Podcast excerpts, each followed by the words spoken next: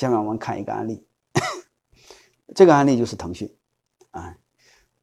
我们都知道，我们都知道马化腾，嗯，和我们所有的创业者不一样，他家有钱，他不是草根出身，啊，他爹是李嘉诚的董事，所以他出他成立这个腾讯的时候，他只占四十七，和他家没钱没关系。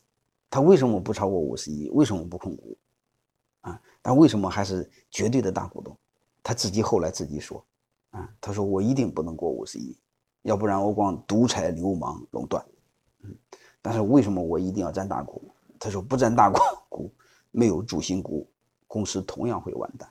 啊，你会发现，虽然他用文字来描述的，其实和刚我刚才我讲的那个模型，一大于二加三，又小于二加加三。又小于二加三加四，这个逻辑其实是一样的。另外再给大家一个参考模型：两到三个人合伙，股份该怎么分的参考模型，就是第一股东、发起人股东 最好占五十到六十，第二、第三股东加在一起二十到三十，另外你留十到二十个点放到期权池作为期权池啊，嗯。如果你不知道怎么弄，你就先放你身上就好了。你给另外两个股东说，虽然这部分股份空挂在我的身上啊，但是我不享有任何权益。等再来人的时候，这股份从我身上转，就不用从你俩身上转了，啊，就这么简单，啊，叫预留股份。你这学术上就叫期权池，啊，这个模型供你们参考，好吧？为了加深大家的印象，我再让大家看两一段视频。你看这个视频中当中是哪错了？嗯，提醒一下，有两处错误。你会发现，我不知道大家看完视频之后发现这错两错误有哪两处错误？啊，第一你会发现它评分是错的，第二它四三三分也是错的，对吧？啊，怎么估分股份？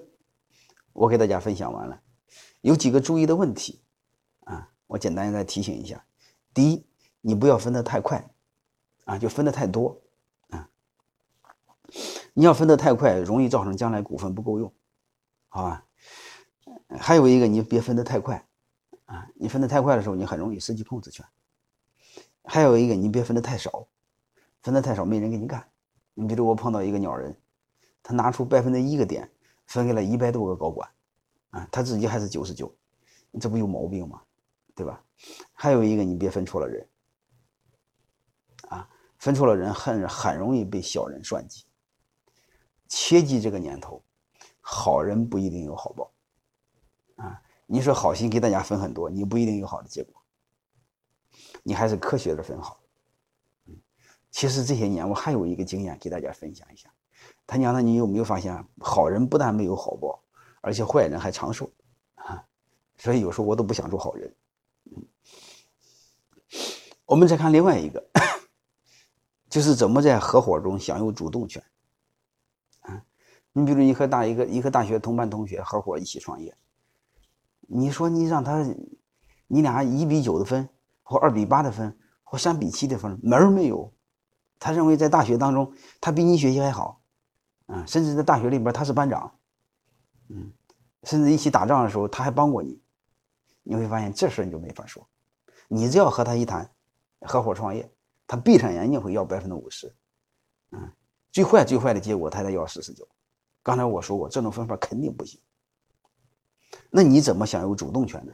就是你怎么让他心甘情愿的接受我讲的那个模型，你大他小呢？